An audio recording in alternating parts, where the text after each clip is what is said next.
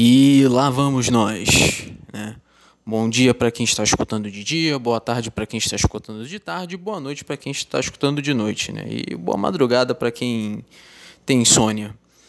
Mais um episódio aqui do Volta ao Mundo do Rugby com Grimeloid, esse é o episódio 9 e eu, obviamente, sou o Grimeloid, né? Quem mais poderia ser, não é verdade? Bom, temos muitas coisas aqui para falar, mas primeiro vamos começar logo com as notícias. Não são muitas, mas são algumas notícias que chamam a atenção. E a primeira fala exatamente do Rugby Championship. Pois é, aquele campeonato que tem é, a Nova Zelândia, a África do Sul, a Austrália, a Argentina. Pois é, será que o Rugby Championship seria reduzido? Então, de acordo com o jornal New Zealand Herald, a partir de 2021, o campeonato teria apenas três rodadas ao invés de seis. Como eu falei, são quatro equipes e elas se enfrentam em turno e retorno, então um total de seis rodadas. Em anos de Copa do Mundo, é, o Rugby Championship ele acontece em três rodadas, ou seja, é só um turno. E aparentemente, a partir de 2021, o campeonato teria três rodadas todos os anos, ou seja, um turno só em todos os anos. E por que essa ideia? Bom, é, seria também uma, uma tentativa de fazer com que os jogos tenham um valor muito maior, porque você tem seis rodadas. Você pode ir mal no primeiro turno, mas você pode se recuperar no segundo turno. Por mais que sejam apenas três jogos por turno, você pode se recuperar eventualmente.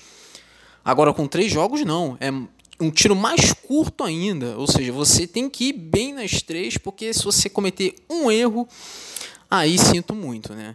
E isso faria com que esses três jogos que cada seleção teria valessem muito, se fossem de, é, de suma importância. Então, essa é a ideia. Não se sabe se isso vai realmente acontecer, mas é uma ideia que já estão falando sobre. Né? Teria também a, a possibilidade da vinda do Japão, o que isso queria, é, iria querer dizer que teriam quatro rodadas, né, um turno só, mas o jornal, é o New Zealand Herald, ele não apontou o Japão como um, um, um possível participante, né, então seriam só os quatro mesmo que já estão. Nova Zelândia, né, os All Blacks, Austrália, os Wallabies, África do Sul, os Springboks e Argentina, os Pumas. Né. Agora, indo aqui para Inglaterra, para a seleção da Inglaterra, dois jogadores foram citados né, depois do jogo contra Gales. É, Joe Marler e Courtney Laws. Por quê? O Courtney Laws ele foi citado por um tackle perigoso. E eu vou ser sincero com vocês, eu assisti o jogo Inglaterra e Gales duas vezes, né? Eu até botei isso no Instagram, porque eu perdi o final quando eu vi é, no jogo ao vivo eu acabei perdendo o final, então eu vi a reprise, acabou passando de madrugada, mas eu acompanhei o jogo inteiro. Mas eu não percebi que tackle foi esse, né? Foi talvez tenha sido uma jogada fora das câmeras, né? Uma jogada até sem bola, né? Vai saber. Porque né, teve uma chegada dele, um tackle que foi um pouco mais agressivo, mas não foi necessariamente um jogo perigoso, né? Foi colisão normal. E o Joe Marler, acho que muita gente já está sabendo, porque isso foi parar na, nas redes sociais, muita gente já está falando sobre isso. O Joe Marler, ele simplesmente deu uma patolada no, no Halloween Jones, capitão do País de Gales. E se você não sabe o que esse termo patolada quer dizer, por favor, procure no Google, mas não é uma coisa legal de se fazer, assim, de, e pior ainda, né, de levar, né, levar uma patolada, não é muito, não é muito prazeroso não. Mas enfim, é gerou muita polêmica. O Alan Jones ele criticou o fato do Marley não ter sido citado imediatamente após o jogo, mas ele foi citado depois. E hum, o Joe Marley ainda zombou ainda no no, no no, no, no, Twitter falando que saco, né? Que saco isso, né? Uma grande referência, né, ao, ao, ao que aconteceu, né?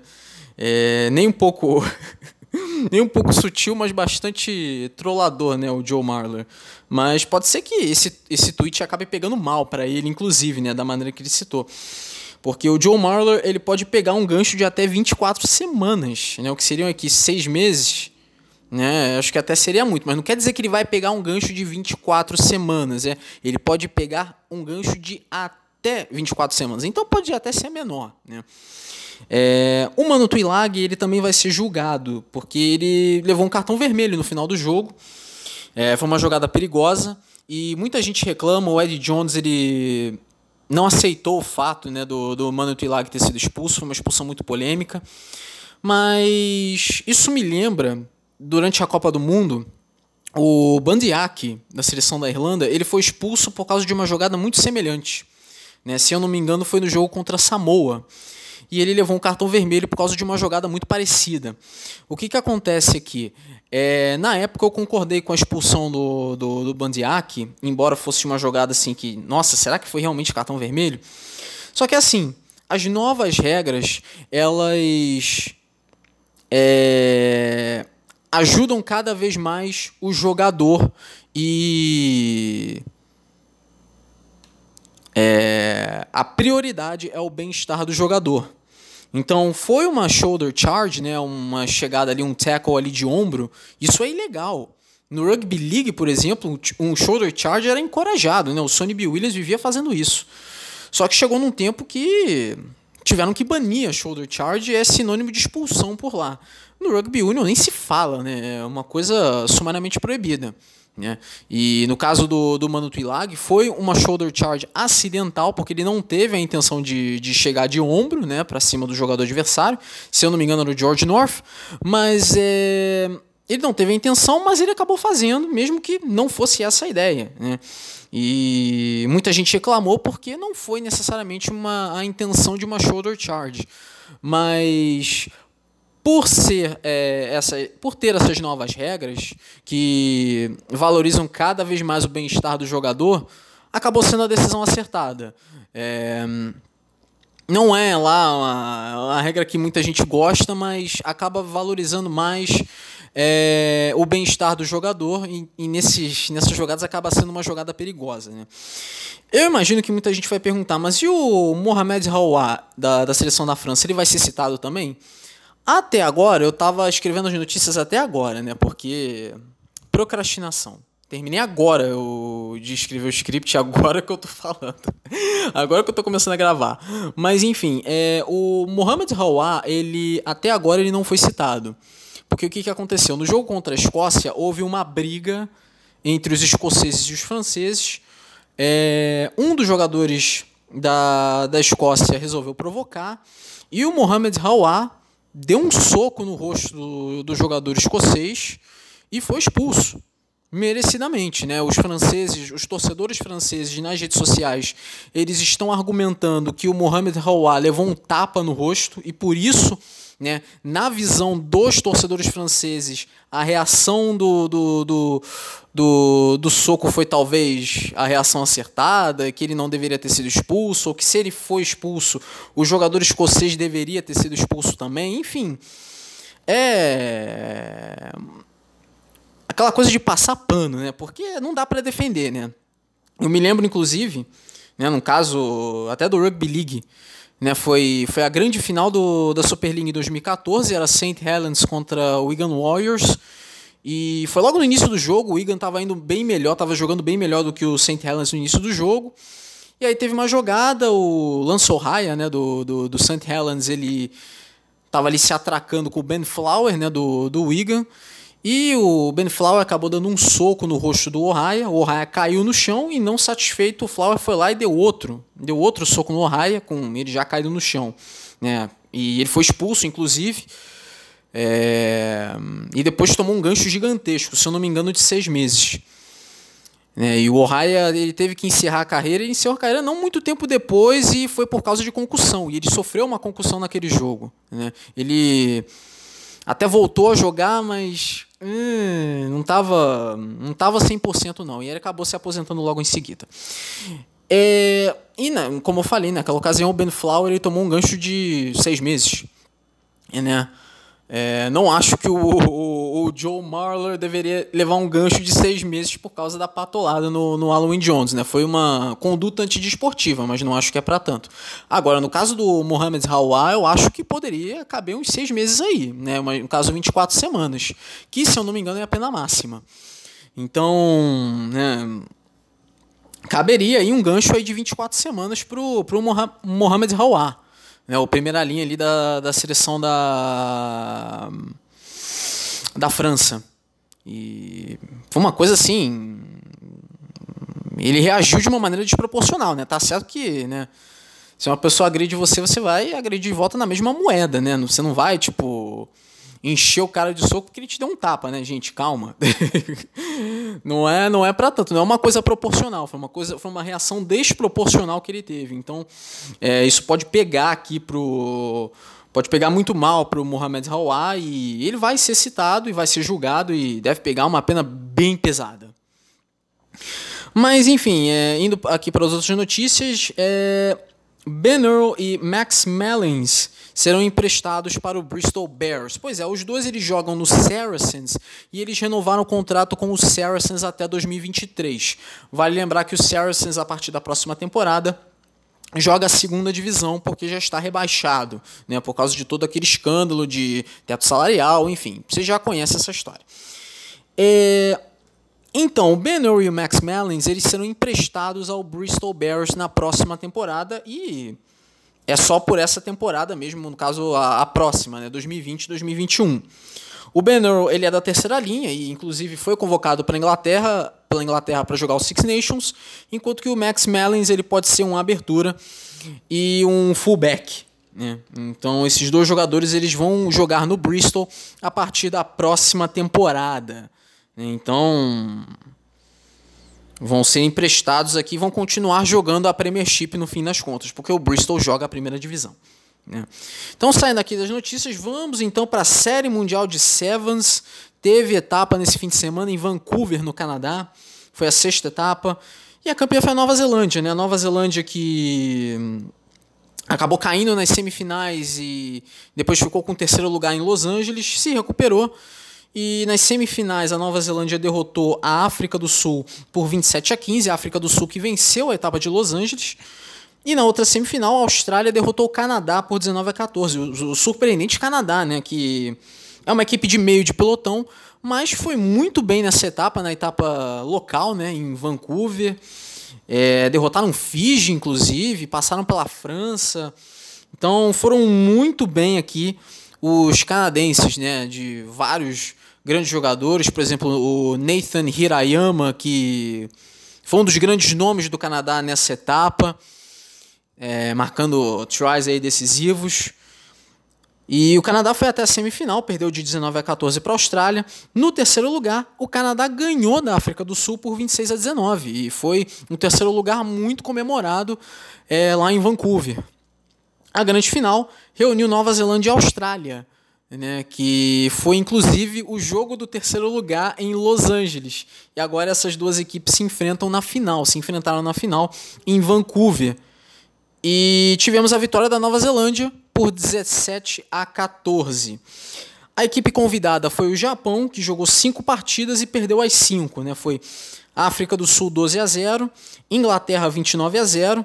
Aliás, perdeu os cinco jogos? Não. Perdeu quatro jogos e empatou um. Pois é, o Japão, no último jogo da fase de grupos, empatou em 14 a 14 com a Argentina. É, já na segunda fase ali, né, pela pelo nono lugar, no torneio do, pelo nono lugar, o Japão enfrentou a Samoa e perdeu de 50 a 19. Na disputa ali nas semifinais pelo 13º lugar, o Japão foi derrotado pela Irlanda por 21 a 12. E esse foi o último jogo do Japão nessa etapa. Se você olhar aqui a classificação, você vai ver que a Nova Zelândia é a líder do campeonato com 115 pontos, venceu na cidade do Cabo, em Hamilton e em Vancouver. A África do Sul é a segunda colocada, agora 11 pontos atrás, 104. Vitórias em Dubai e em Los Angeles. Fiji na terceira posição com 83 pontos, venceu em Sydney. Depois Austrália 81, Inglaterra 77, França 74, Estados Unidos 72, Canadá 57, Argentina 56, Irlanda 49, Escócia 37, Quênia 34, Samoa 34, Espanha com 33 e Gales com 13. Gales é a última colocada e, por enquanto, é, estaria sendo rebaixada para a Challenger Series, que é a segunda divisão. A próxima etapa seria em Hong Kong, né, em abril e depois seria Singapura. Só que, como eu já expliquei, essas duas etapas foram adiadas por causa do coronavírus. Aliás, vamos falar muito aqui de coronavírus porque afetou demais o Six Nations e ainda vou falar muito disso, não esqueci não. É... Então, com isso, a próxima etapa vai ser só em maio, em Londres. A próxima etapa das mulheres também vai ser em maio, vai ser no Canadá, mas não vai ser uh, em Vancouver, né? vai ser em Langford, nos dias 2 e 3 de maio. Bom, vamos então aqui para a Major League Rugby, né? o campeonato americano. Tivemos aqui uns resultados até surpreendentes, né? Inclusive, esse primeiro aqui já começou logo com uma grande surpresa. O Colorado Raptors derrotou o Toronto Arrows por 22 a 19. Por que, que esse resultado é surpreendente? Essa é a primeira derrota do Toronto Arrows nessa temporada. Pois é. é caiu um invicto. Então é a primeira derrota do Toronto Arrows que havia ganho os quatro jogos anteriores. E o Colorado Raptors consegue uma vitória importante e sai ali das últimas posições de sua conferência. Né? Agora é o terceiro colocado da Conferência Oeste. Também tivemos o New Orleans Gold derrotando o New England Free Jacks por 31 a 22. Tivemos o Houston Sabercats é, enfrentando o Austin Gilgrones, né, no derby de Texas, né, derby do, do, Texas, porque as duas equipes são do Texas, e o Austin Gilgrones foi quem ganhou, 24 a 20. Também teve Seattle Seawolves 31, Utah Warriors 33, volta a perder mais uma partida, né, o, o atual bicampeão, né, o Seattle Seawolves. Também teve Old Glory DC 31, Rugby ATL 29, San Diego Legion 24, Rugby United New York 20. O San Diego Legion é a única equipe que venceu todos os cinco jogos até agora. A classificação na Conferência Oeste, o San Diego Legion é o líder invicto disparado com 23 pontos. Depois é o Utah Warriors com 12, Colorado Raptors com 9, Seattle Seawolves 8, Austin Gilgrones 7 e Houston Sabercats com 6. Na Conferência Leste está tudo mais apertado, principalmente por causa dessa derrota né, do, do Toronto Arrows, que tem 19 pontos e permanece na primeira posição. Old Glory DC tem 17, New Orleans Gold 16, Rugby United New York 15, Rugby ATL 12 e New England Free Jacks 9. A sexta rodada vai ter apenas 5 jogos, né? Isso que foi até. Achei até estranho quando eu estava escrevendo os. fazendo as anotações aqui para o episódio e eu escrevendo aqui os cinco jogos no caderno, eu pensei, tá faltando alguém aqui, né? Mas vão ser só cinco jogos mesmo nesse fim de semana. Na sexta-feira, no dia 13 de março, Utah Warriors contra New Orleans Gold no Zions Bank Stadium. No sábado, no dia 14, tem New England Free Jacks contra Houston Sabercats no Union Point Stadium. No domingo, no dia 15, aí são três jogos. Rugby United New York contra Seattle Seawolves no MCU Park. Old Glory DC contra Colorado Raptors no Cardinal Stadium. E Austin Gilgrones contra San Diego Legion. É, eles jogam dentro de uma pista de corrida. Sim, o Circuit of the Americas, é que recebe a Fórmula 1, a MotoGP, é aquele circuito. E lá dentro tem um. Dentro do circuito tem um estádio e é lá onde o Austin Gilgrone joga. Né? É uma equipe de Austin. E o circuito, né, o, o Circuit of the Americas, né, o circuito das Américas, ele fica em Austin. Então, o Austin Gilgrone joga lá. Joga lá realmente no, no, numa pista de corrida, porque tem um estádio ali. Né? Então é isso. Né? Falamos aqui da, da Major League Rugby. Então vamos Vamos encerrar aqui esse segmento, né? Encerrar esse segmento. Vamos começar logo o segmento 2, gravando logo esse segmento 2 e é isso aí. Beleza? Bom, vamos lá para o segundo segmento e começamos aqui pela Pro D2, a segunda divisão francesa, 23 rodada. Tivemos uns jogos aqui interessantes, alguns resultados até não esperava para alguns desses resultados, mas enfim. É, começando com o Oyonnax e Grenoble, o jogo foi no estádio Charles vitória do Oyonnax por 40 a 21. Foi uma boa vitória aqui do Oyonnax que agora empatou com o Grenoble em número de pontos. As duas equipes têm 67 pontos e estão na terceira posição. Né? O Grenoble em terceiro e o Oyonnax em quarto. Orillac 24, Carcassonne 12, jogo no estádio Jean Henrique. Esse foi até surpreendente. O Carcassonne está lá embaixo, né? está na metade de baixo, mas o Orillac está em situação pior. É o último time antes da zona de rebaixamento. Então foi até surpreendente. Né? O Carcassonne tem 49 pontos e o Orillac tinha 34. Com a vitória vai para 38. Então foi uma vitória surpreendente até do Orillac ter ganho do, do, do Carcassonne. Né? E com isso o Orillac começa a chegar mais perto do Montalban. Montalban que saiu derrotado e daqui a pouco eu falo um pouco mais desse esse jogo que foi o último da rodada, inclusive.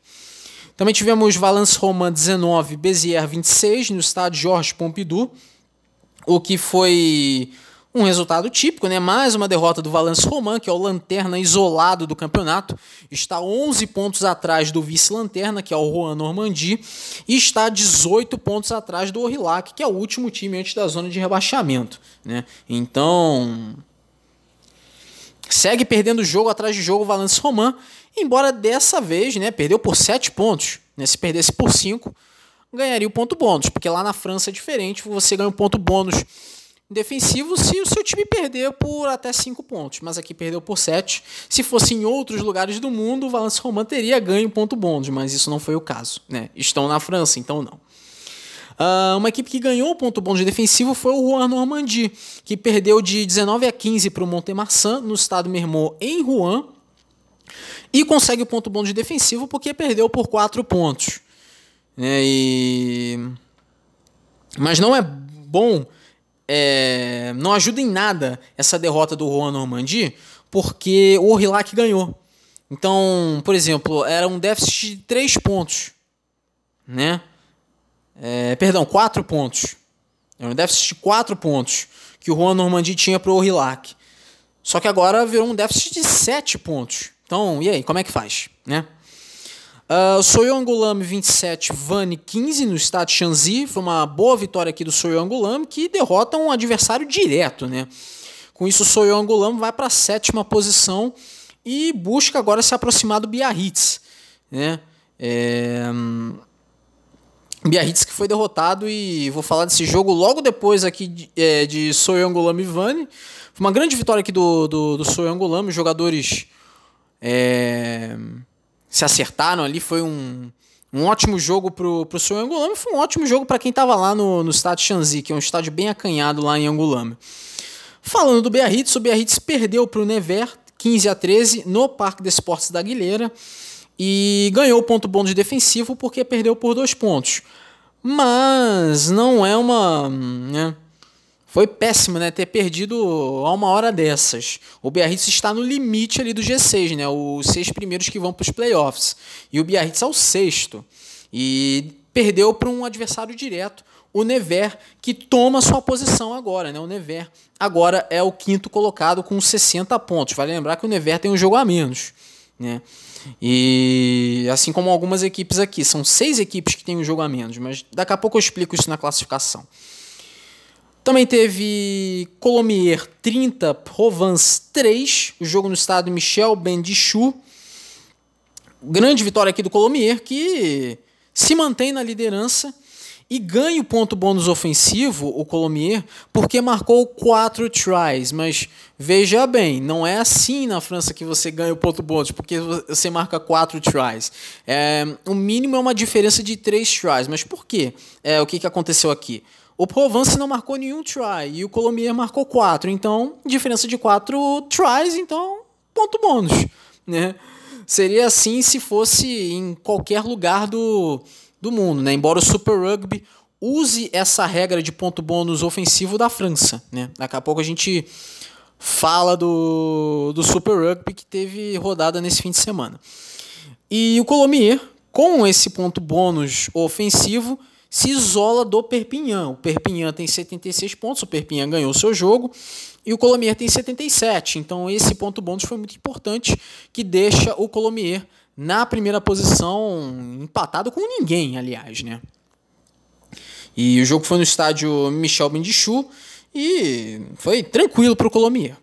Para terminar a rodada, tivemos Montalban 23, Perpignan 27 no estádio Sapiac em Montalban.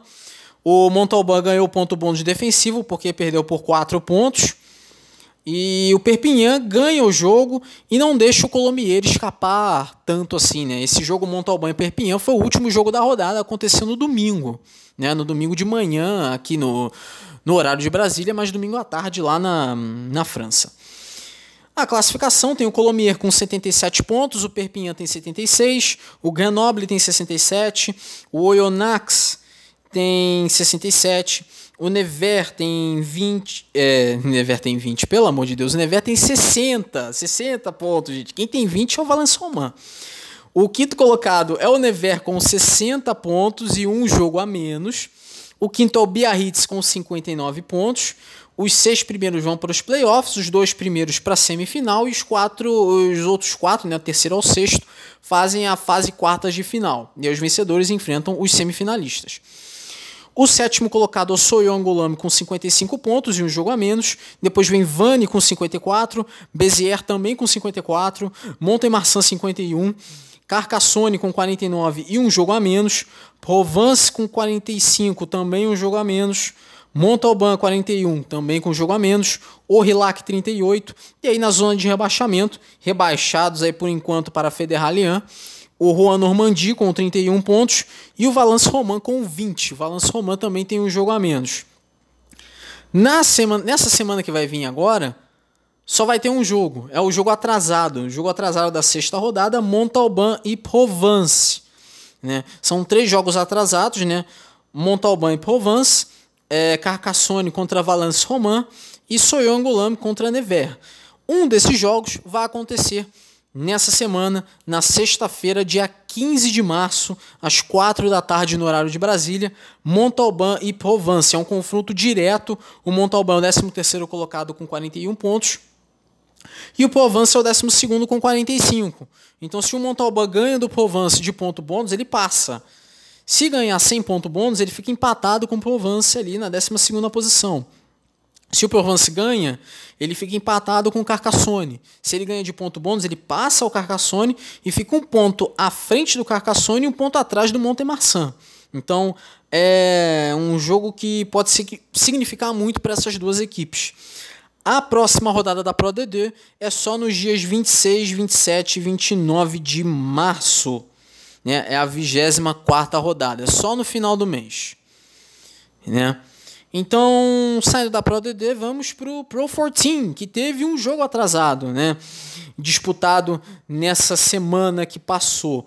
Foi um jogo atrasado da 11 rodada, o Dragons do País de Gales contra o Benetton da Itália no Rodney Parade em Newport, no País de Gales. Esse jogo era para ter acontecido na 11 rodada, mas não aconteceu por causa do mau tempo em Newport. É, choveu muito, ventou muito e não tinha condições para que o jogo fosse realizado.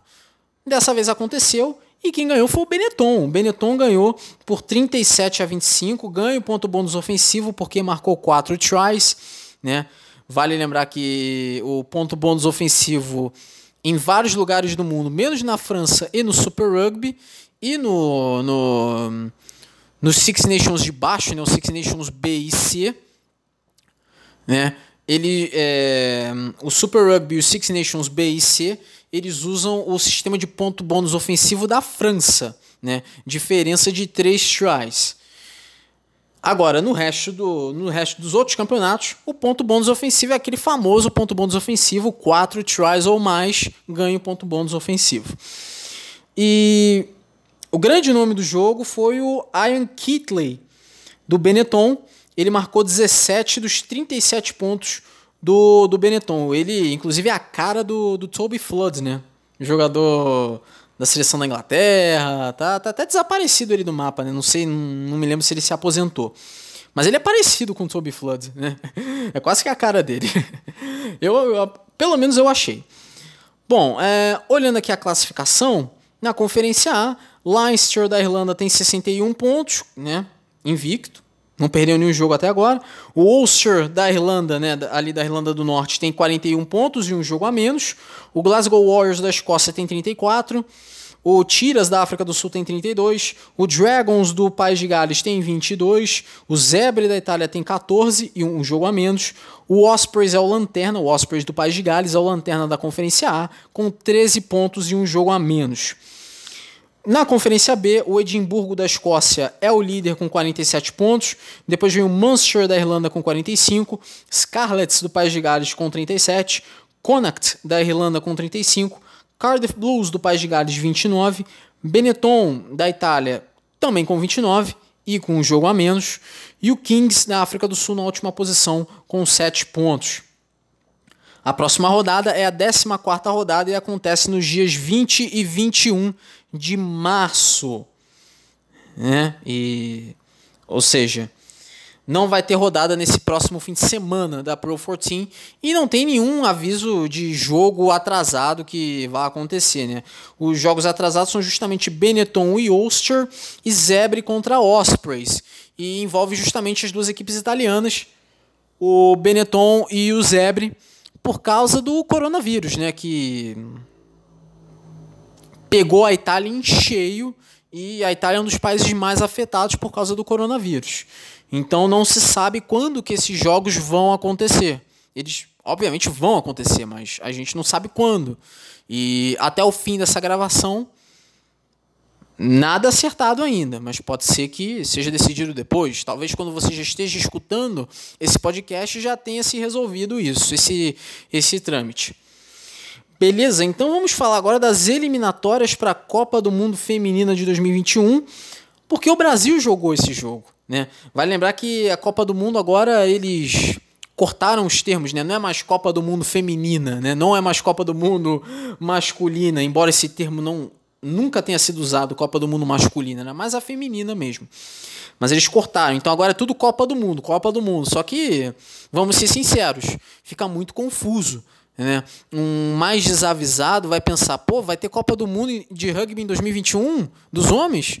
Ah, não, da, da, das mulheres? Ah, então tá. Mas, enfim. Também, né? Nada. Nada contra, eu acompanho o, o, rugby feminino, já acompanhei muito mais, mas eu acompanho o rugby feminino, conheço, já ouvi falar de várias jogadoras, né?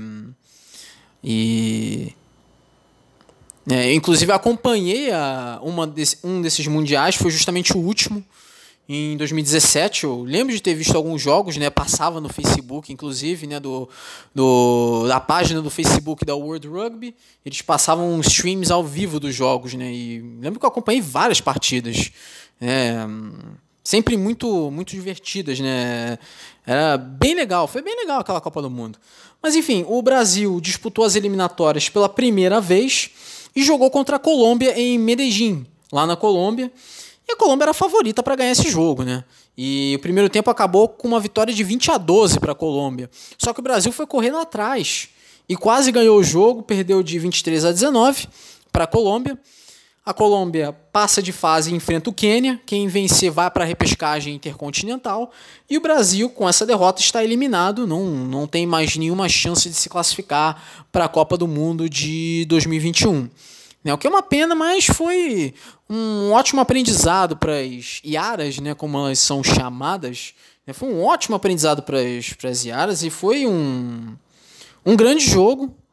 O Brasil não desistiu, em nenhum momento o Brasil se deu por vencido. É, ficou, lógico, a expectativa de que, ah, quem sabe, será que o Brasil vai conseguir é, ganhar de uma equipe que está em um nível melhor? Né? Acabou não acontecendo.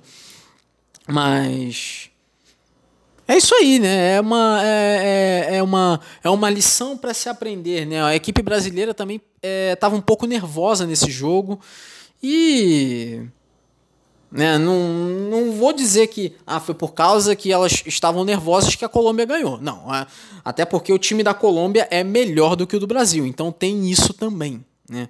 É, mas não dá para dizer que ah, o Brasil não não tinha chance. Não, o Brasil jogou de igual para igual. Teve um momento que parecia que o Brasil ia ganhar. O Brasil terminou o primeiro tempo perdendo por oito pontos. Terminou o jogo perdendo por quatro. Então, não dá para dizer que o Brasil não tinha a menor chance. Tinha, mas não aconteceu. Fica para a próxima. Né? A próxima Copa do Mundo é 2025, né? Inclusive a de 2021 vai acontecer na Nova Zelândia, vai ser a primeira Copa do Mundo feminina no hemisfério sul, né? E é isso aí, né? É uma é uma lição para se aprender para a seleção brasileira e quem sabe voltar melhor do que nunca para as próximas eliminatórias, né? Enfim, falando agora de outro jogo solitário, né? É, é segmento dos jogos solitários, né? Uh, o jogo do Six Nations C, o Rugby Europe Trophy, teve Holanda e Lituânia, e a Holanda ganhou por 36 a 17. Muita gente até achou surpreendente esse placar, porque a Holanda lidera o Rugby Europe Trophy e a Lituânia é a lanterninha. A Lituânia nem marcou ponto ainda. A Holanda, com essa vitória, vai para 19. E tem mais um jogo para fazer. Já a Lituânia, a Lituânia é a lanterninha. Está com zero pontos. É, e muita gente até achou surpreendente, né? A Holanda ganhou por uma diferença de 19 pontos contra a lanterna do campeonato, isso ficou meio estranho. Mas a Holanda nem estava com o time principal, né? Vários jogadores reservas estavam jogando e meio que deu para notar isso, né?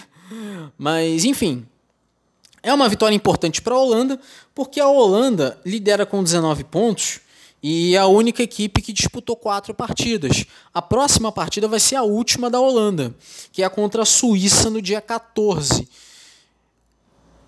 É o jogo do título, né?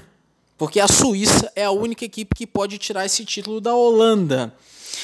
É, a Holanda lidera com 19 pontos, tem 4 jogos. A Suíça é a segunda com 10, tem um jogo a menos. Depois Polônia com 5 e um jogo a menos. Ucrânia com 5 e 2 jogos a menos.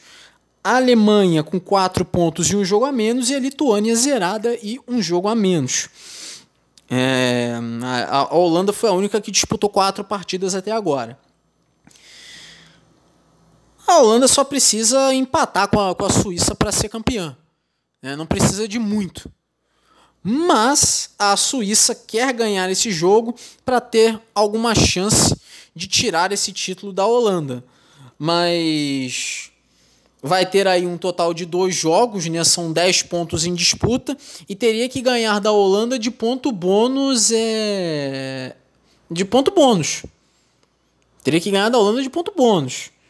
Porque são 10 pontos que a Suíça tem que ganhar em dois jogos.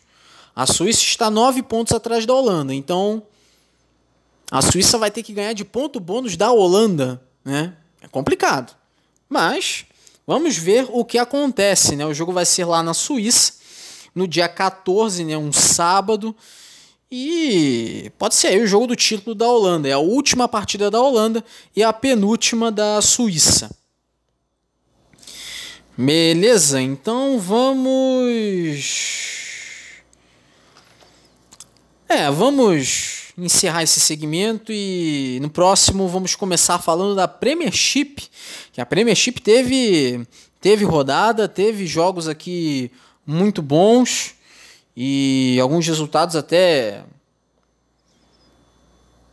né, surpreenderam alguns, mas enfim, Vamos lá terminar esse primeiro, esse primeiro segmento, esse segundo segmento e começar o terceiro.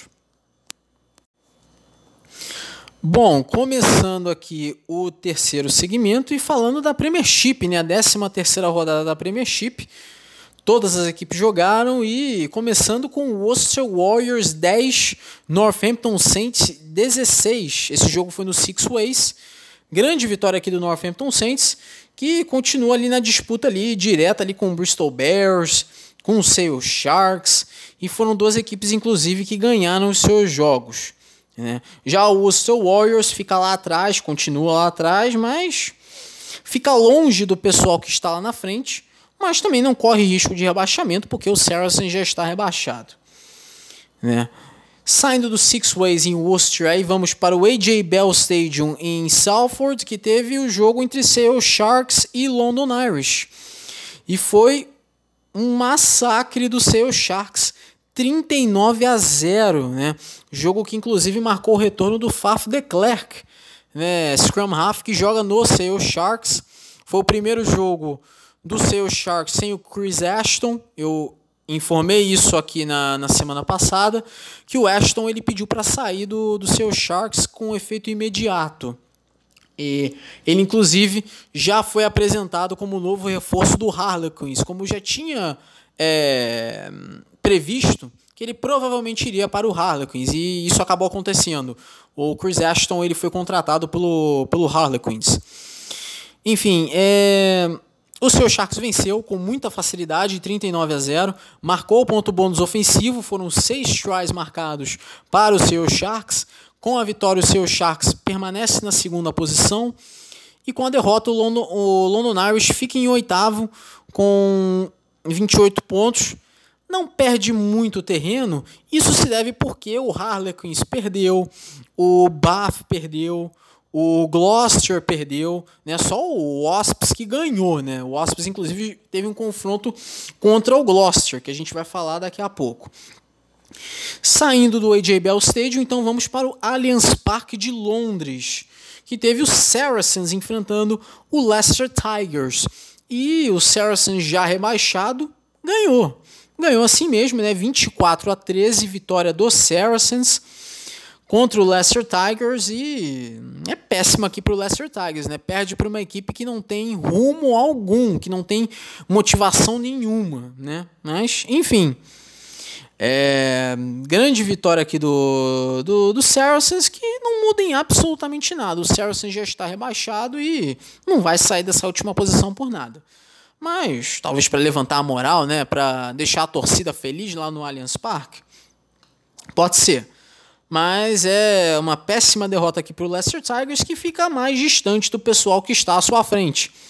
E uma possível ida aos playoffs fica cada vez mais longínqua. Né? O Leicester Tigers está a 16 pontos atrás do Northampton Saints, que é o quarto colocado. Vale lembrar que os quatro primeiros colocados vão para os playoffs, né? fase semifinal e final. Bom, saindo então do Allianz Parque de Londres, vamos para a Ryco Arena em Coventry. O Wasps recebeu o Gloucester e venceu por 39 a 22, jogo onde as duas equipes marcaram pontos bônus. O Wasps porque marcou 5 tries e o Gloucester porque marcou 4. Então foi é, um jogo de placar muito alto, né? 61 pontos ao todo, 9 tries. Deve ter sido um jogo bem divertido. E foi uma, uma ótima vitória aqui do dos Wasps, que pulam para a quinta posição. Eles estavam em sexto. Eles passam o Bath, porque o Bath perdeu. Falando no Bath, saindo da Ryker Arena em Coventry, vamos para o Sandy Park, em Exeter. O time da casa, o Exeter Chiefs, líder do campeonato, recebeu o Bath. E foi uma sacolada, né? 57 a 20. O Exeter Chiefs ganha e ganha com ponto bônus, marcou 8 tries e uma diferença de 37 pontos, né? Foi moleza, né, pro, pro Exeter Chiefs. Foi uma senhora sapatada. Com esse resultado, o Exeter Chiefs se mantém na liderança e o Bath cai para a sexta posição, perde a posição para o Wasps, que ganhou do Gloucester.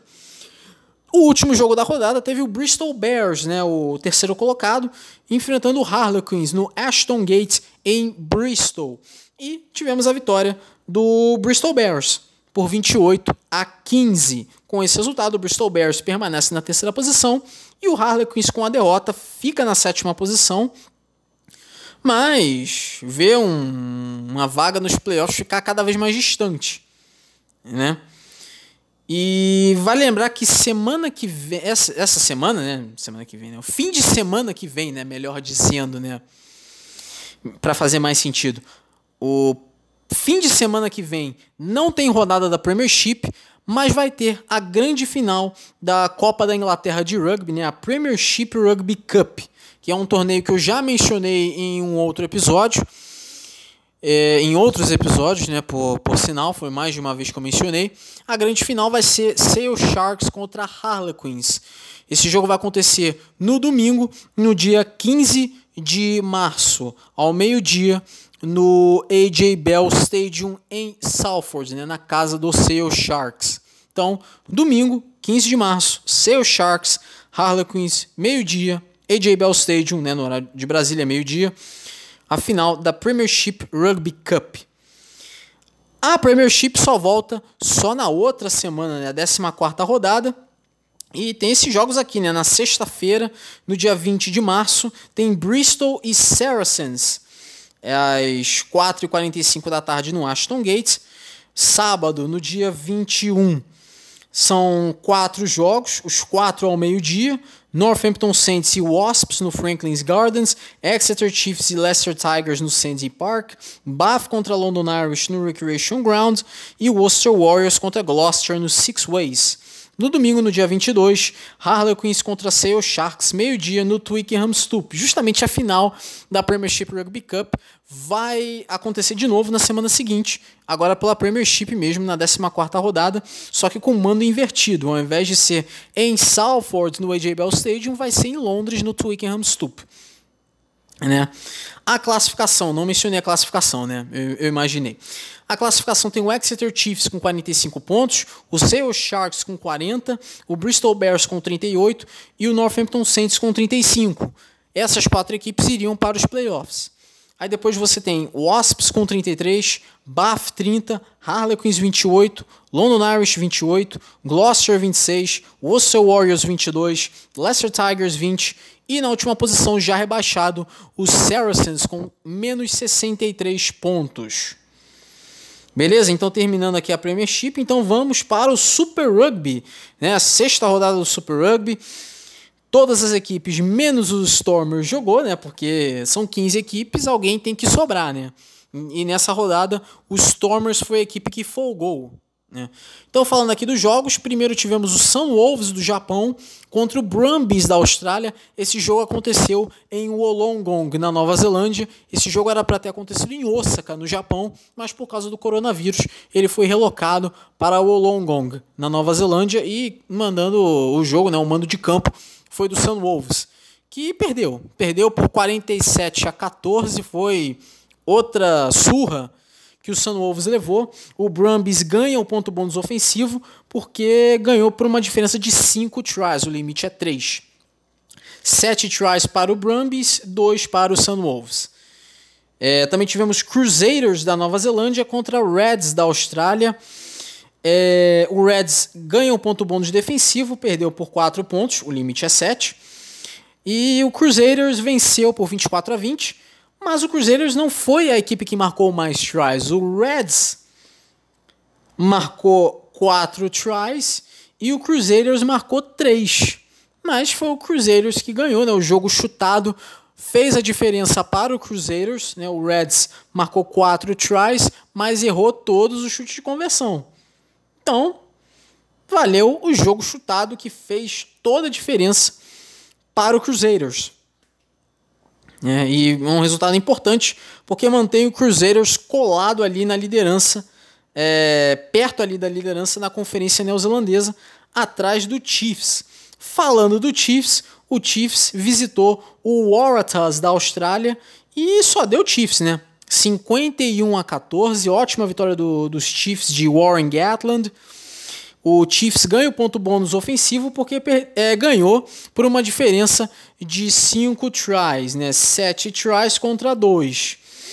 O Chiefs é, ganhou de 51 a, a 14, mas perdeu o primeiro tempo. O Waratahs tinha ganho o primeiro tempo por placar de 14 a 13.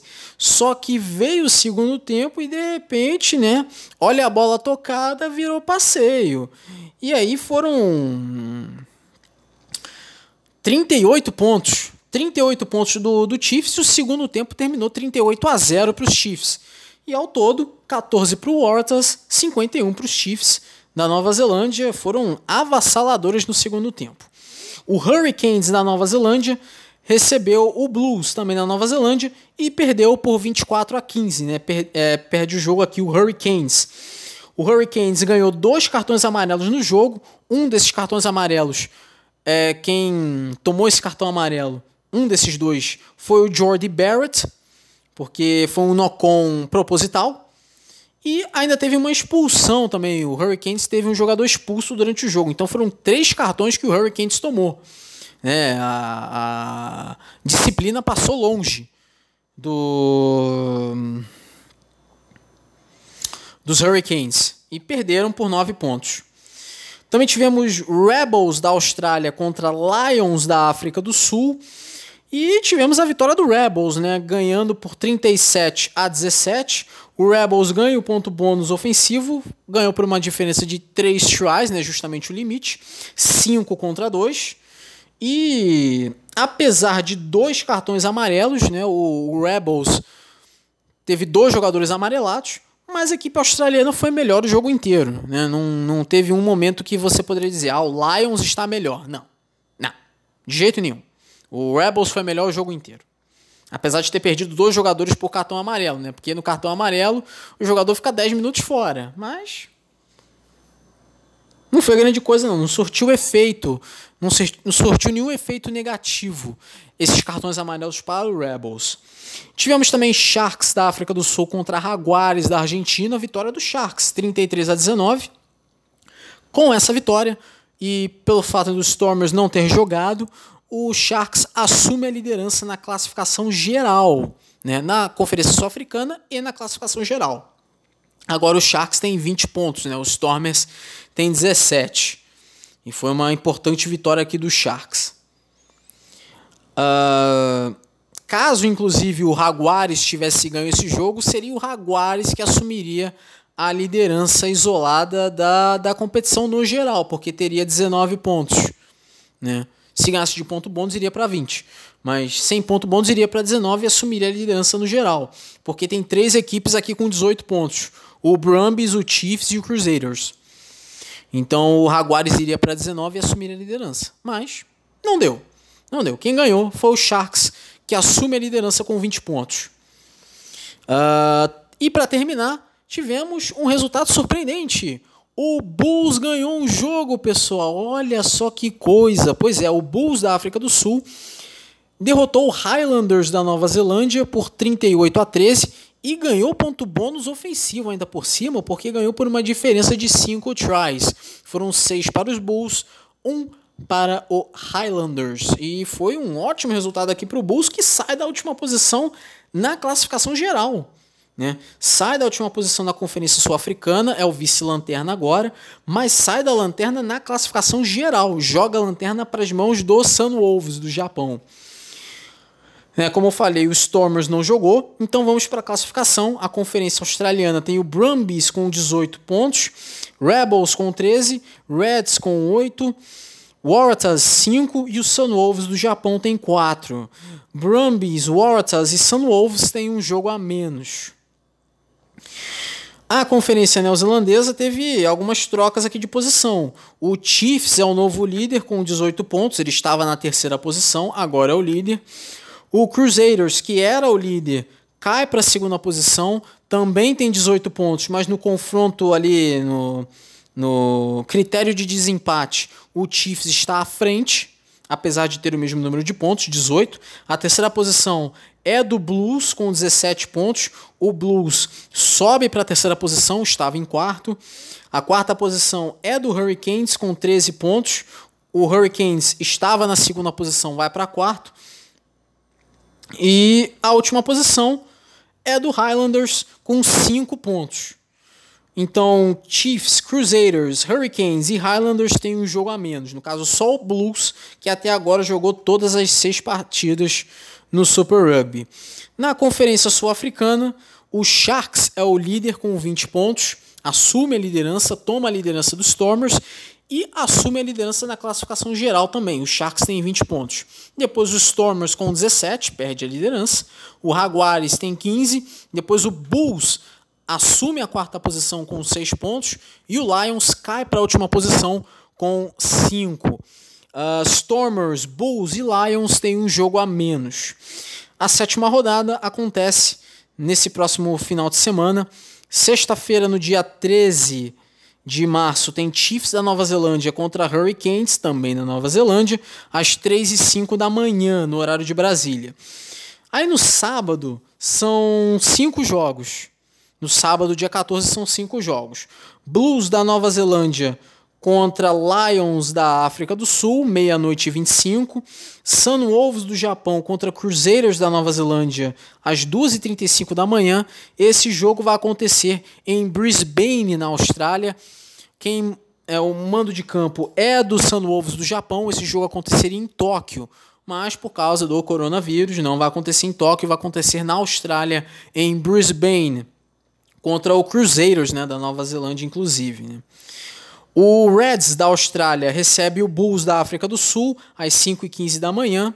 Sharks da África do Sul enfrenta os Stormers, outra equipe sul-africana, às 10h05 da manhã. Isso aqui é confronto direto e quem vencer pode ir para a liderança no geral. Se o Sharks ganha, vai se isolar na liderança no geral.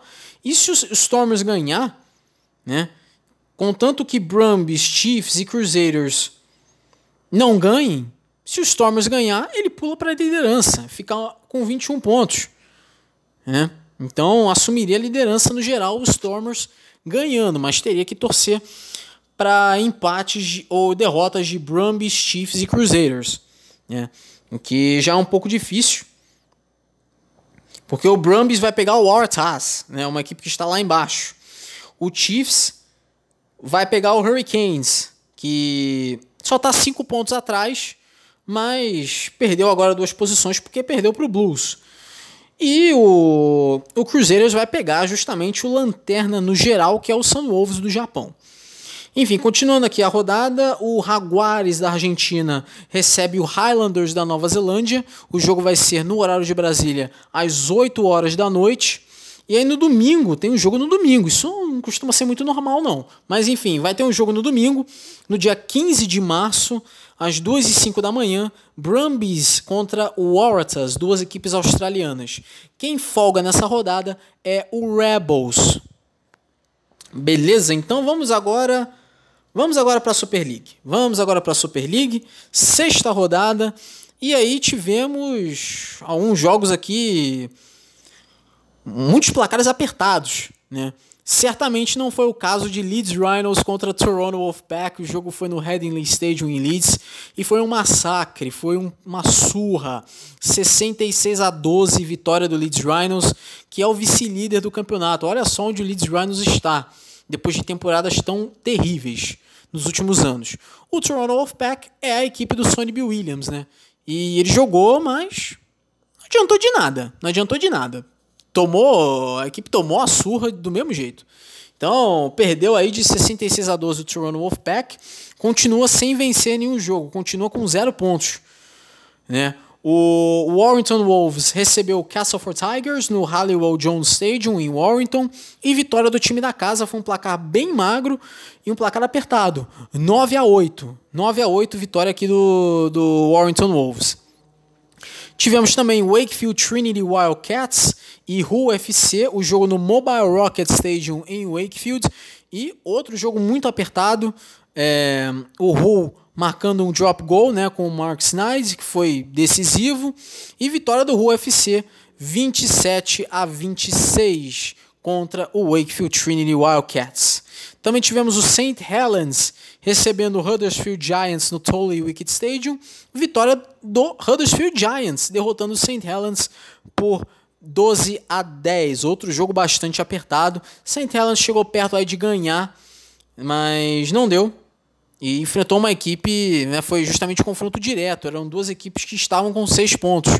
Com a vitória, o Huddersfield Giants vai para oito. Né? Então, se dá melhor aqui o Huddersfield Giants.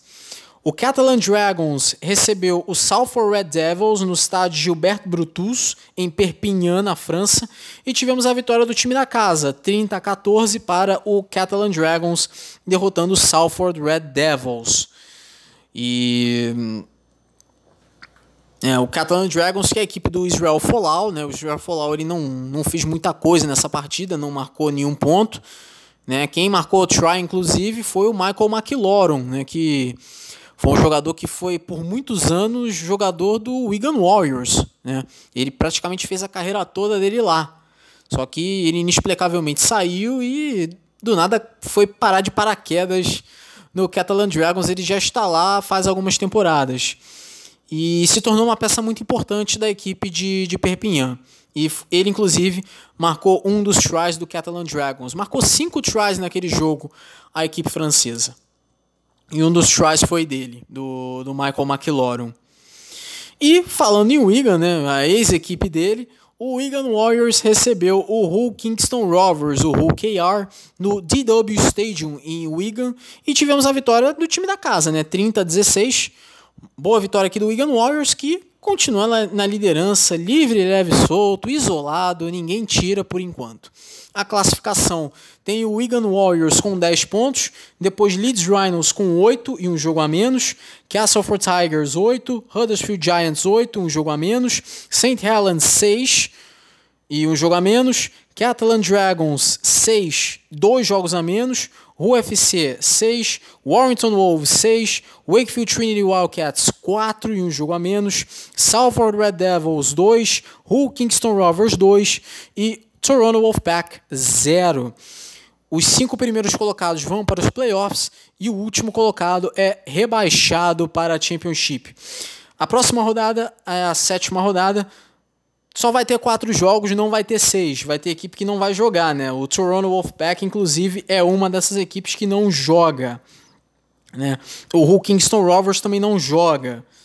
Né? Também vamos ter aqui o Wakefield Trinity Wildcats, que não vai jogar.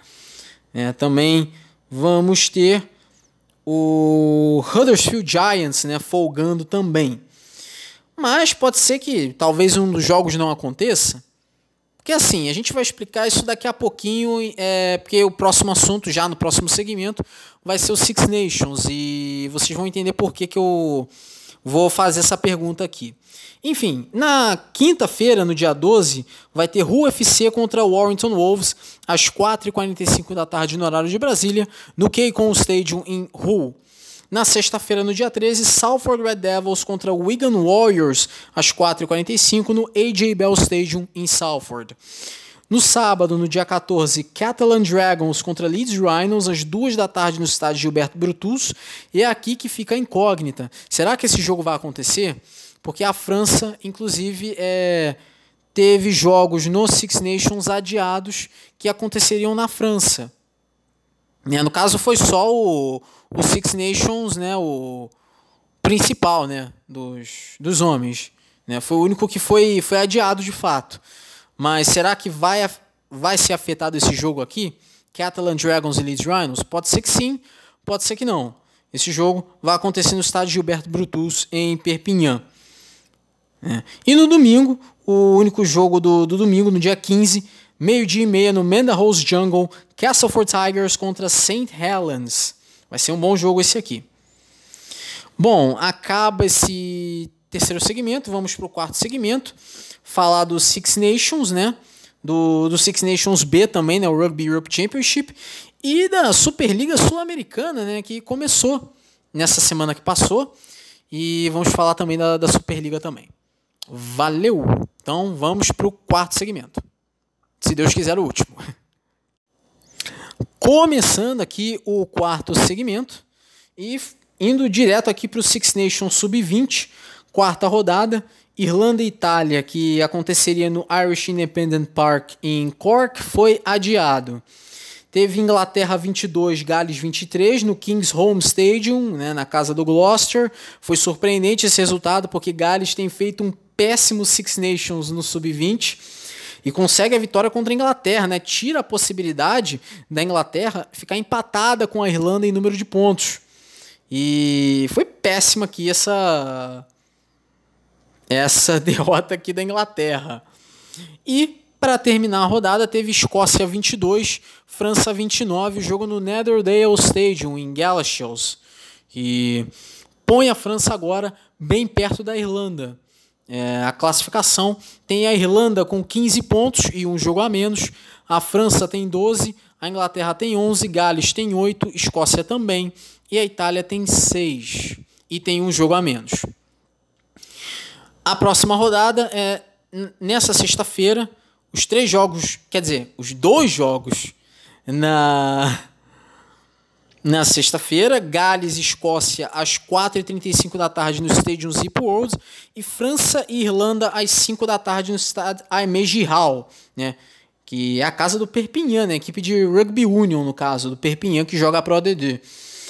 É, Itália e Inglaterra está adiado. Como, aliás, todos os jogos em Itália e Inglaterra, dois, dois Six Nations em geral, estão adiados.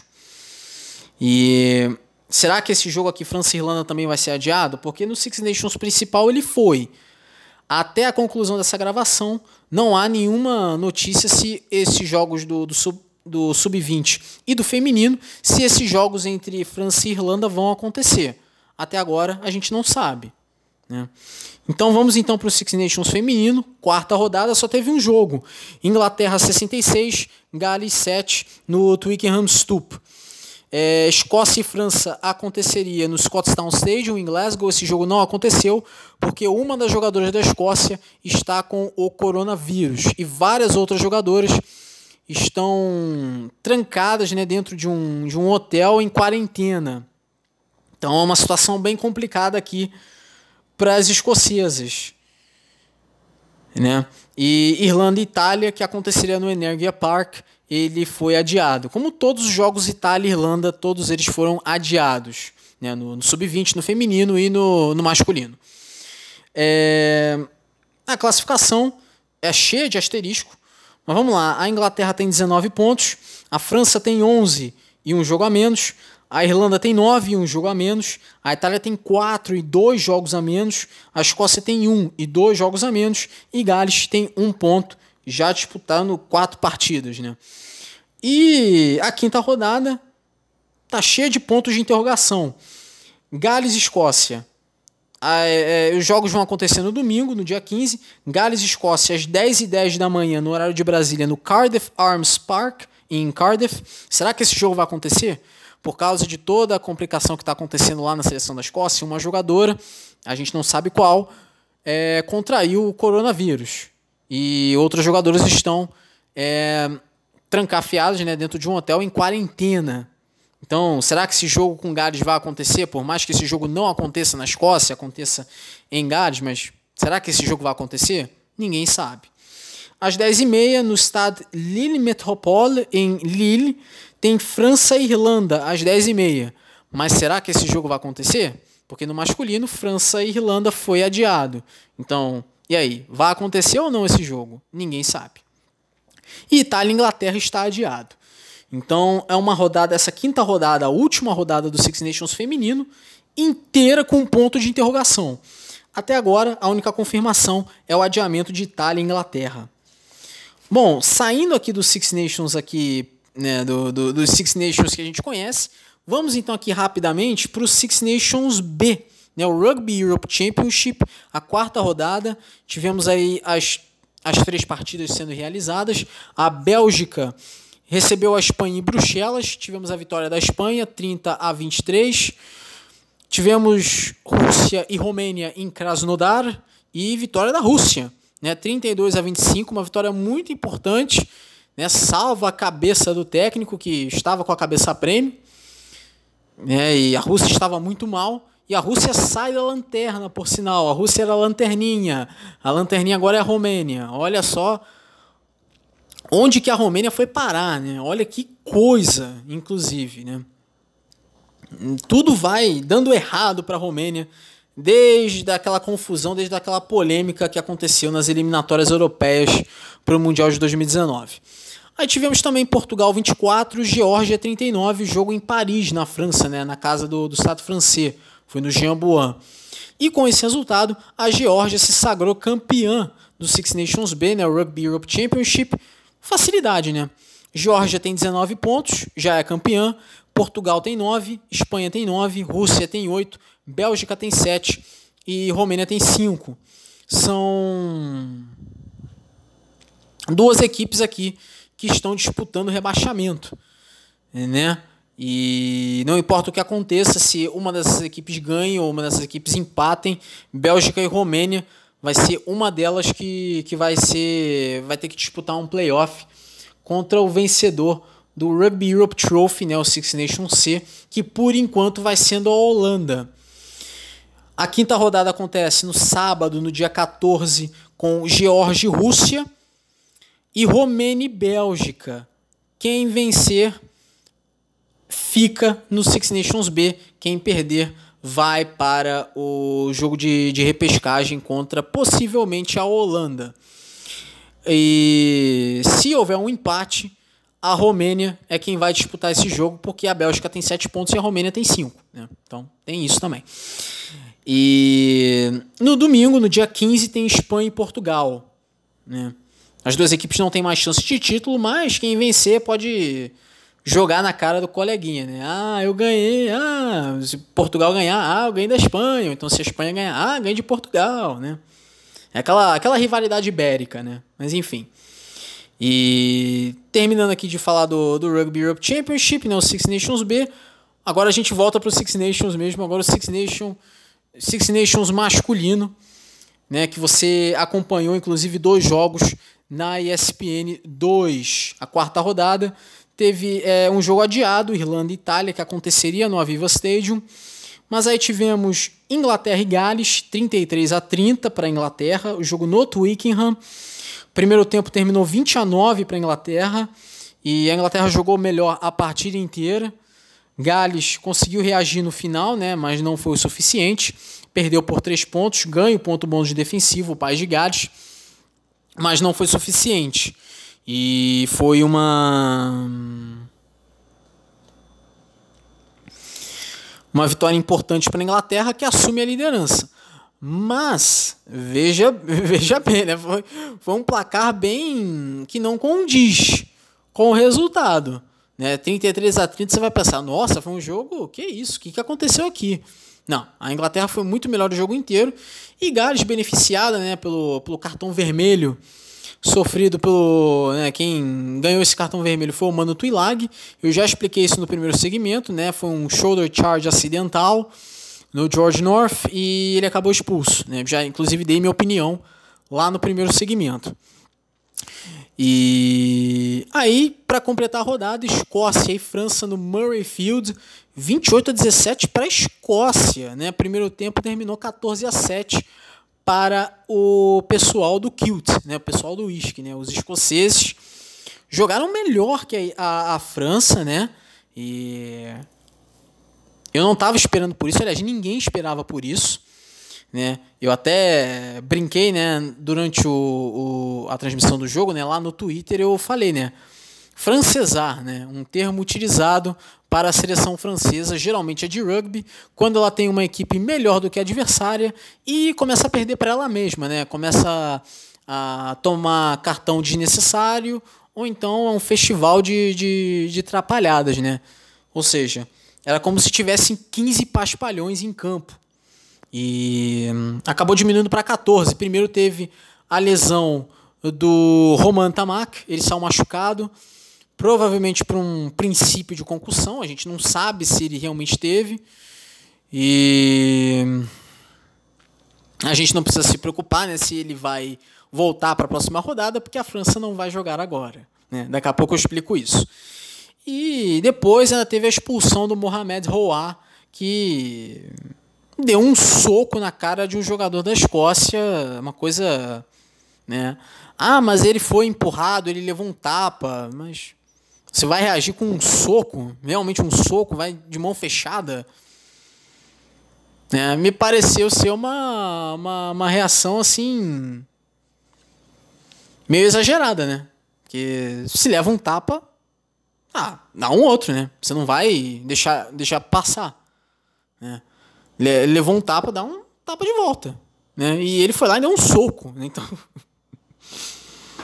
Não tem o que dizer, não tem, não tem como defender. Né? Os franceses eles estão choramingando, estão defendendo o Mohamed Rouah, falaram que foi injusto, que o jogador escocês deveria ter sido expulso também. Mas é aquilo, né? Ele provocou a expulsão do Mohamed Rouah? Ele provocou. Mas foi o jogador francês que caiu que nem um patinho. E aí. Deu mole. Deu mole. Acabou pagando por isso. E foi expulso o Mohamed Rouar e resultado a gente já sabe. É, o, inclusive, o, eu falei do, do Roman Tamak, que saiu machucado, entrou o Matheus Gelibert. Né? O Matheus Gelibert ele é um ótimo jogador, mas ele não estava num bom dia.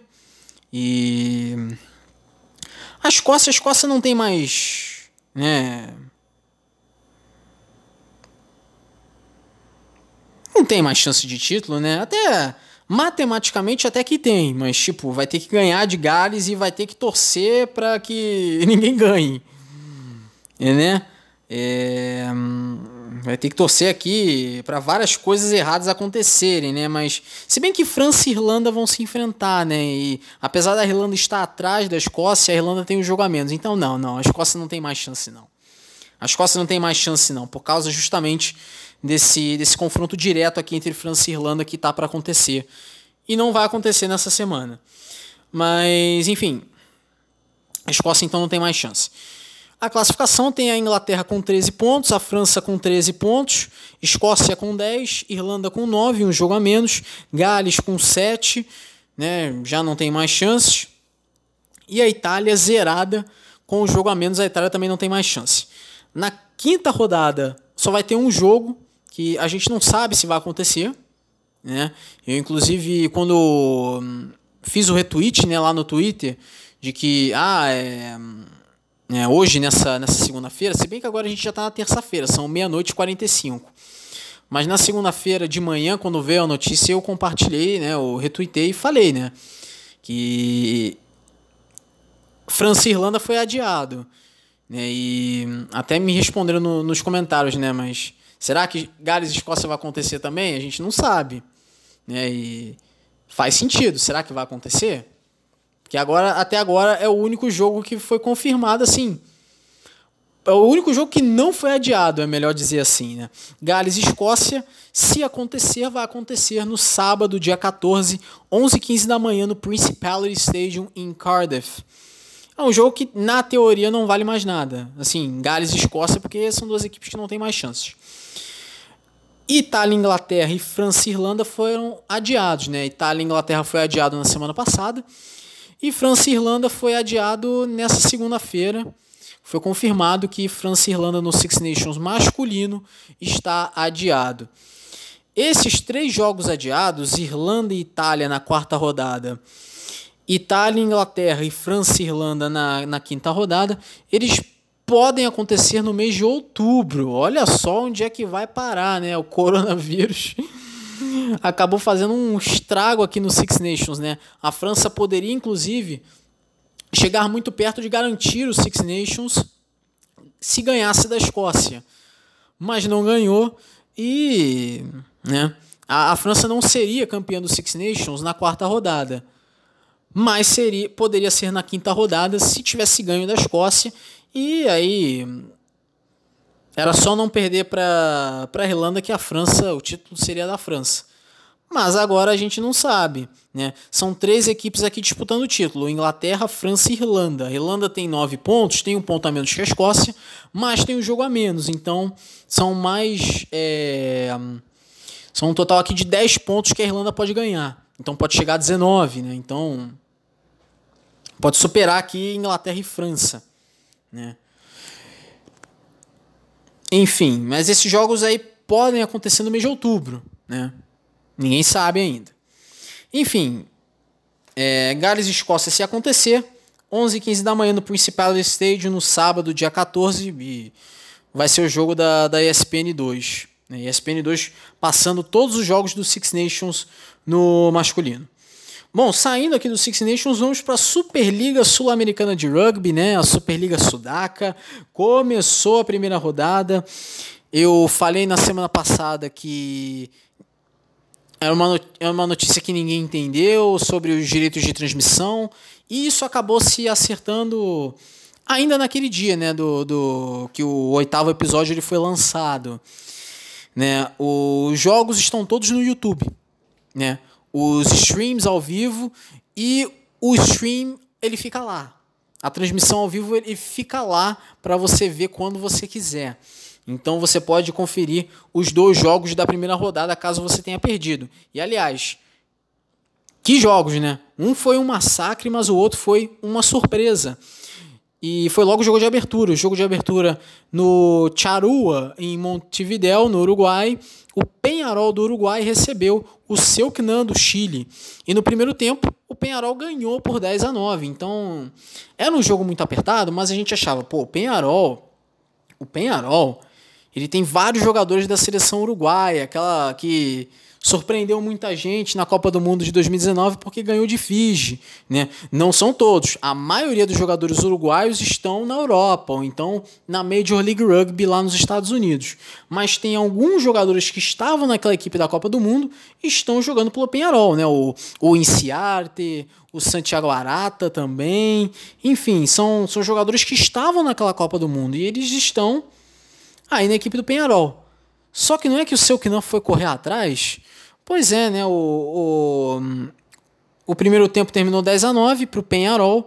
Aí o segundo tempo foi lá e o Selknam, com dois chutes, ganhou o jogo. Ganhou o jogo 15 a 13. Foi uma vitória incrível do Selknam. Selknam que tem muitos jogadores chilenos, também tem vários jogadores também de, de outros países, mas ninguém esperava, né? O, o Penharol é considerada como a única equipe que pode vir a atrapalhar o Los Seibos da Argentina, né, que é a equipe favorita aqui ao título da Superliga. Mas era visto como a segunda grande força aqui do, da Superliga, né, o Penharol, só que perdeu. Perdeu para o Selknam, que na teoria né, o Selknam era para ser né? Era para disputar aqui a terceira posição com o Olímpia e o Corinthians, né? Só que o Selknam já começou ganhando. E aí a gente vai ter que ver nessa próxima semana se é isso mesmo, né? Se o Selknam é isso mesmo ou se foi só uma surpresa, né? Se bem que o seu que não vai pegar o Los Seibos na segunda rodada. Los Seibos que estrearam é, na, na Superliga enfrentando o Olympia Lions do Paraguai. O jogo lá no Tala RC em Córdoba, na Argentina. Né? Córdoba, que é um lugar que é apaixonado pelo rugby. E eles viram o Los Seibos passando o carro para cima do Olympia Lions. No primeiro tempo foi 21 a 3 e no segundo tempo acabou o jogo 48 a 8. O Los Seibos marca o ponto bônus ofensivo, tal qual o Penharol marcou o ponto bônus defensivo no jogo contra o Selknam, porque perdeu por dois pontos. Mas enfim, grande vitória aqui do Los Seibos. O Los Seibos é considerado a equipe favorita para o título. Tem um ou dois jogadores ali que estavam na equipe da Copa do Mundo, né, pela seleção da Argentina, mas tem muitos jogadores da seleção B, né, da, do segundo do segundo scratch ali da, da, da, seleção argentina, né? A equipe, a seleção de segundo escalão, né? Que inclusive joga na África do Sul. Mas né, equipe no caso do, do Jaguares 15, né, no caso. E são muitos jogadores de lá que fazem parte dessa equipe do Los Seibos, então são considerados favoritos aqui ao título e derrotaram o Olympia Lions, que é um, uma equipe que tem muito poucos jogadores paraguaios, inclusive houveram até críticas, né? Porque, poxa, o Olympia Lions é uma equipe do Paraguai que tem dois, três, quatro paraguaios no time inteiro. Mas a gente tem que botar, a gente tem que botar na, a mão na consciência e ver que pô, o rugby paraguaio ele é muito fraco. O rugby paraguaio recentemente sofreu derrotas humilhantes né, para equipes como Colômbia e, e México, que são equipes de nível muito baixo. Então, para uma equipe como o Olympia Lions ter alguma chance, então tiveram que fazer um combinado de resto do mundo, né? Contrataram jogadores da África do Sul, da Namíbia, né, alguns jogadores europeus, alguns jogadores da Oceania, né, fijianos, tonganeses. Então fizeram um, um apanhado aqui do resto do mundo e chamaram três, quatro paraguaios, e é isso aí, né? Dois paraguaios, inclusive, estavam no banco de reservas naquele jogo do, do Olímpia.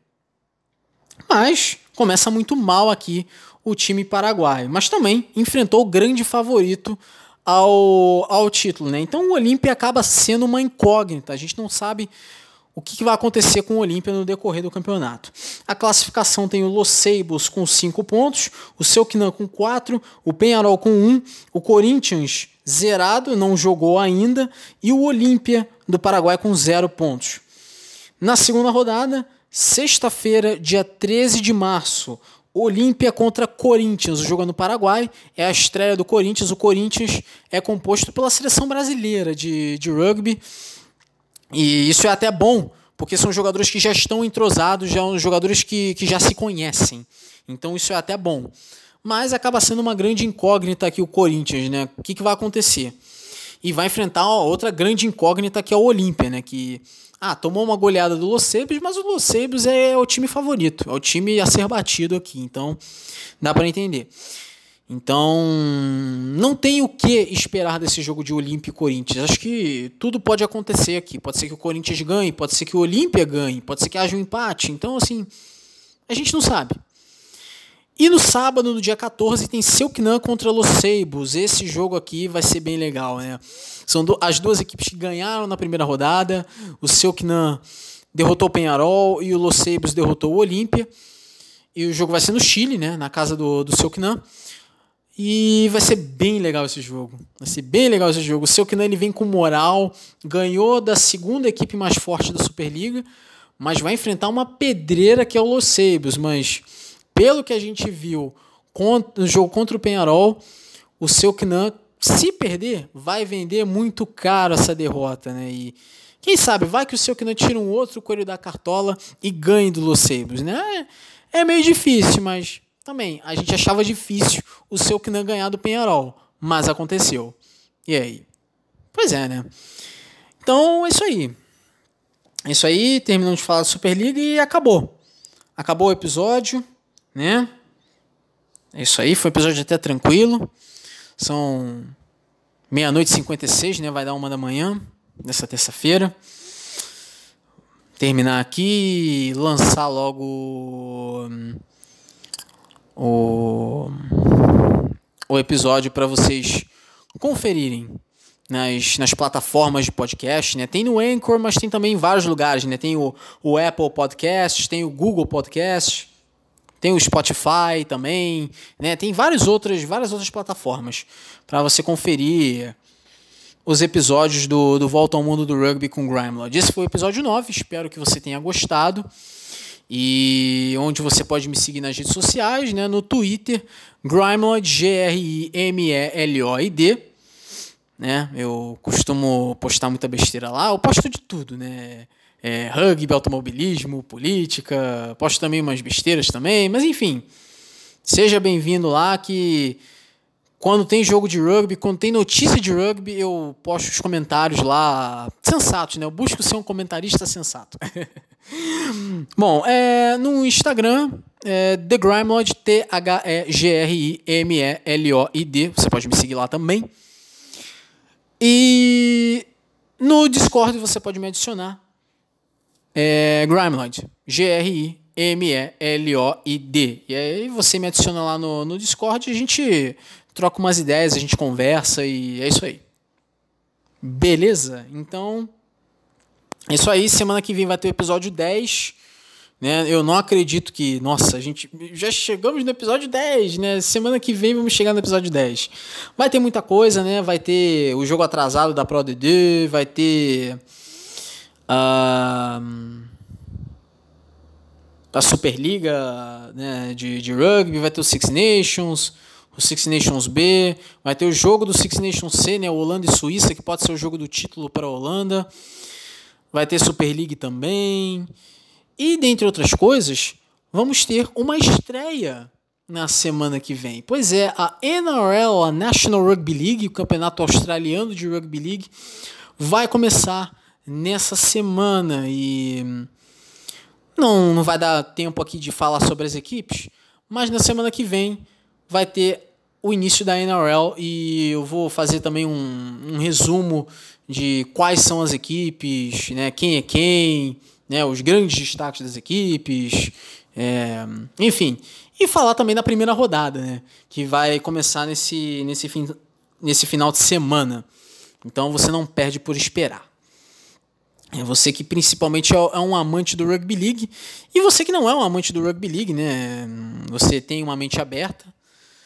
E mas não se preocupe que vai ter rugby union também, né? Vai ter rugby union também, vai ter as competições que eu já mencionei. E vai, vai ter aí o episódio 10. Então espero que você acompanhe o episódio 10 e espero que você Escute esse episódio 9, espero que tenha gostado e é isso aí. Beleza? Então, acabou. Acabou? Acabou. Então, até a próxima. Episódio 10. A gente se vê até lá. Beleza? Valeu. Tchau.